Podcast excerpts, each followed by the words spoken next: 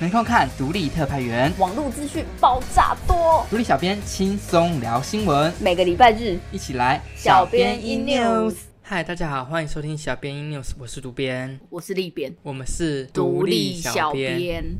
这周的独立特派员呢，播出了漂泊纪录片的下半集，还有所谓的老虎计划，也就是地震观测仪器的单元啦。那其实这些内容呢，我们之前都有跟大家聊过了，所以这周我们想说来跟大家聊一些比较不一样的，所以就决定跟大家来讨论一下这个礼拜发生的新闻大事。对，就是算是一个微转型。就是也是帮大家回顾一下这个礼拜到底有什么东西是你没有关注到，或是没有 focus 到的。第一个呢，就先跟大家来聊一下在社群上面讨论度非常高的议题。海巡署呢在台南的安平外海查获了一艘走私渔船，那在上面呢有六十二个猫笼，分装了很多不同。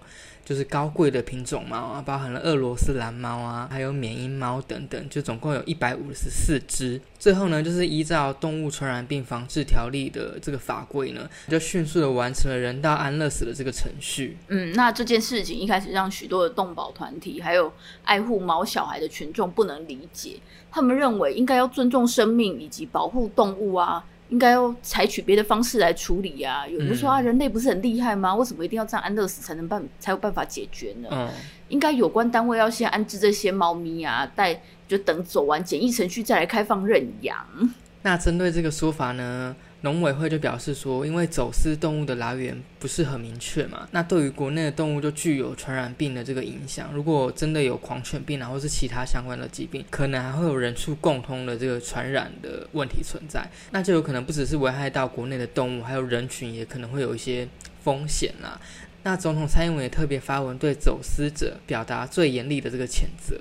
就我看那个新闻，好像是这个走私者现在已经抓到了。对，而且好像说不止走私一次，所以他的走私这个渔船已经被就是被扣销、被扣住了。后来这这批猫的来源好像也有明朗化，就的确是从中国来的。那中国现在就是有狂犬病，它不算是狂犬病的疫区，所以这批走私的猫可能也有很大的几率已经有狂犬病了。就是我觉得这件事情算是有教育到一些民众，就是有时候你在想说很理想的，会觉得说这些都是生物啊，或是生命很重要，可是却没有思考到另外一一个层面所带来的一些风险，就是我就算是学到一课啦，就是还是要从不同的面向来看。对，然后而且我觉得另外一点很值得大家去思考，就是为什么会有这些。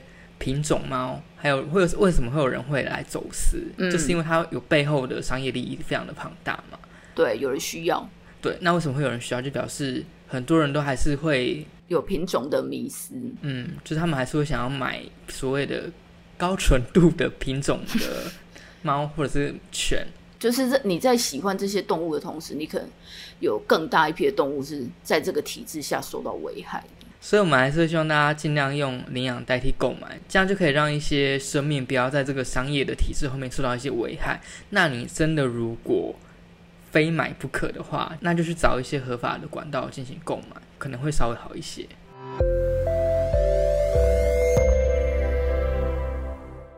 那接着还有另一个走私的议题，一对越南籍的母女涉嫌从越南走私肉制品。透过空运邮包输入台湾已经超过七十一公斤了，目前遭到检方声押。那他们走私的肉品更被验出有非洲猪瘟病毒。我听到这个新闻的时候就是傻爆眼，真的 好久没听到这个词。不要闹了，现在来是怎样？就是防武汉肺炎，对，还有 Delta 病毒等等，就已经防的那么辛苦。对，然后怎么还有人会趁这时候想要来钻非洲猪瘟的这个漏洞？那也不是漏洞啦，反正现在就是被验出它的走私肉品是有含非洲猪瘟的。嗯虽然这七十一公斤的肉品被抓到后已经进行了销毁，但是在这之前呢，已经有肉品流入了市面，所以各地方政府也开始展开了稽查。那其实，在蛮多的县市都有陆续查获不明肉品，也都要再进一步的来化验。在我们录音的这一天，已经有十件呈现阳性，阳性的比率算是蛮高的哦。那农委会主委陈吉仲说，病毒已经杀到家门口，从即日起到九月底前，都是一个关键期。要守住全台养猪场的最后一道防线，那要怎么守住这一道防线呢？目前这个月来，我们就是养猪场禁止用厨余养猪，就是因为我就有看到网络上有一些人在讨论说，就是禁止使用厨余这种事情，不是应该就是要当就是早就要做的事情了吗？可是其实因为使用厨余喂，就是应该是说有一些猪农，他会对于猪吃这样子可能会比较。长得比较快，或者是有一些偏见，或者是用厨余喂的这个成本稍微比较低，对，所以你要他们强制停用厨余，对于一些猪农在之前可能会有一些困难，对。那现在就是强制他们停用，另外呢还要补助这些猪农一些饲料的差价。如果真的还是有猪农就是偷偷用厨余喂猪的话，就会受到还蛮严重的罚则。对，我们口蹄疫好不容易才刚发生，哦、就是口蹄疫之前已经让我们。二十多年的猪肉没有办法外销，对，就是没有办法出口。然后现在又来一个非洲猪瘟，所以真的希望猪农能够守住，让台湾的卤肉饭可以继续发扬光大，这样子。而且你知道台湾猪的产，这个猪养猪产业产值是多少吗？哎，我不知道，之前我记性忘记了，两千亿，超级多。对，所以真的是一进来是非同小可的。对，要守住。那在本周呢，还有一件大事情，就是我们的国产疫苗高端开始施打啦。我的脸书算是有被小洗版啦，就是还蛮多我们这个年龄层的人有前往去接种的。对，那指挥中心统计，首日预约人数有十八万七千多人，那实际施打的有十六万七千两百六十八人，施打率约九成。感觉对整体疫苗覆盖率的提升会蛮有帮助的。对，希望可以慢慢拉上去。但是呢，在我们录音的这一天呢，就是总共有传出了四例疑似的猝死案件。那是不是真的和疫苗有正相关呢？还有待司法来相验厘清。那你现在有去接种疫苗了吗？就之前？哎，我现在就是在等明天要去打高端。哦，所以你明天要去打高端？对对，明天早上。那你有觉得你有受到这些新闻的影响吗？没有哎、欸，其实我现在有点兴奋。然后有人有人问我说：“哎、欸，你不会紧张吗？”我说：“不会，因为我听说那个针很就是很小，然后听起来听说打起来不痛，所以我就没有那么害怕。对，对对，我平常是很怕打针的，第一次很期待打针。原来是这样。对，好啦，反正关于疫苗风风雨雨真的太多了。反正我觉得，就是每一个品牌的疫苗对不同人都会有不同的反应。那有一些副作用或或者是一些个案，好像也不用特别的放大去看它，因为就真的要去看那个比例到底有多少。而且每个人的体质都不一样啊。我觉得现阶段最重要的事情就是先让自己有保护力这件事情。那如果你真的还没有去打疫苗，或是你不敢去打疫苗的话，就是真的要减少社交，好好做好防疫，因为你就是没有保护力，就得。认清这件事情，对，你不要不打，然后又在外面啪啪照。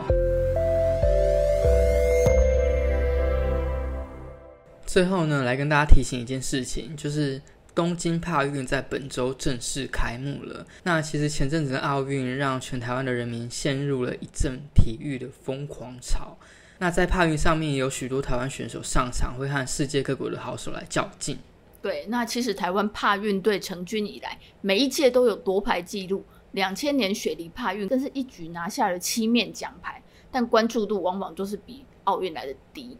也希望大家在奥运之后，也能继续给予台湾帕运选手们多一点支持与掌声。诶，那我再插播一下，下礼拜我们会有杨永伟跟罗嘉玲的。报道。那其实刚刚我们聊的这几个议题呢，就是独立特派员也都有做过相关的报道。那大家如果有兴趣的话，可以到我们独立特派员的 YouTube 自己去搜寻。